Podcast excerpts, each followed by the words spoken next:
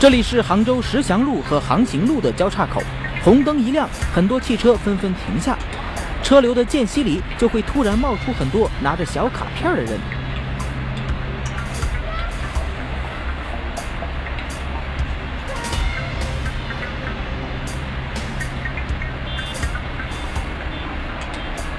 这种广告小卡片插到前挡风玻璃上还好，如果插到了侧面车窗上，就很容易随着玻璃的升降掉进车门里，而车主也是不胜其烦，却又无可奈何。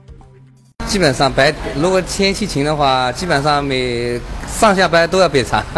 哦，特别闹闹火的这种事情哦，很烦的。弄得不好的话，那个车窗，你还没停下来或者路边等红绿灯，它就插进去了。一插进去之后，然后你再摇上来。那个车子很容易坏的。这位是北京现代韩东城北 4S 店的高级技工杨令国，今天就由他来清理小胖车里面的小卡片。小纸片是不是就在这里面？小纸片它会落到底，落到下面去了。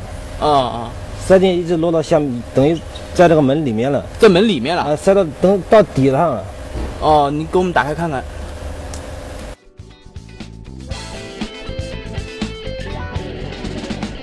杨令果把小胖的四扇车门都拆了一遍，结果从驾驶室车门里掏出十一张，副驾驶座八张，左后车门七张，右后车门一张，总共是二十七张。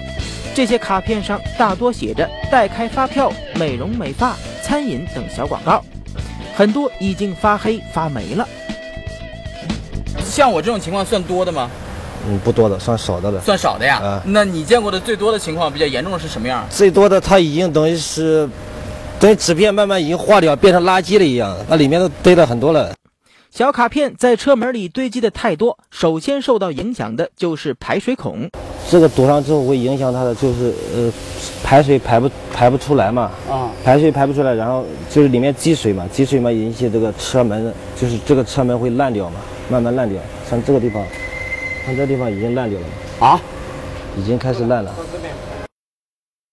我们的司机钟师傅也曾经被这些车里的小卡片困扰过。下雨天的雨水就进到这个玻璃这个那玻璃的缝里去了，就带进去了。带进去以后，时间长了嘛就发霉了。发霉了以后就会把很多霉味啊东西都带出来了。带出来你就玻璃上找不着找不到味道，其实就在里面，你弄很难弄出来的，弄不出来。除了会产生异味、堵塞车门的出水孔外，掉进车门里的小卡片还有可能损伤摇窗机。为了最直观地展现它的危害，我们特地又调集了一辆钢丝支架摇窗机的桑塔纳来做个实验。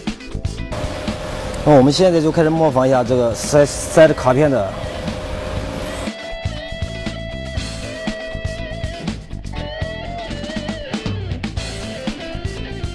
杨林果技师往车窗里塞了几十张卡片，然后再拆开车门。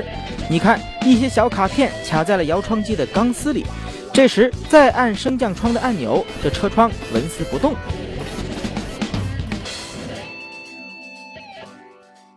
我认为基本上每个车都有可，每个车的型号都会可能会发生这种问题的。杨林果说。虽然小卡片正好卡住摇窗机的情况并不多见，但一旦发生还是很烦人的。要清除这些小卡片，唯一的办法就是拆车门。拆一次基本上，基本上每扇门大概要两百多，两百左右吧。正常的话，两百到四，两百到四百以内。一般它这里面就像名名片一般塞在里面，卡在里面的话，最多反正一百块钱以内修一下就好了。虽说拆车门不会影响车辆的密封性，但对车主来讲，这钱花的太冤枉了。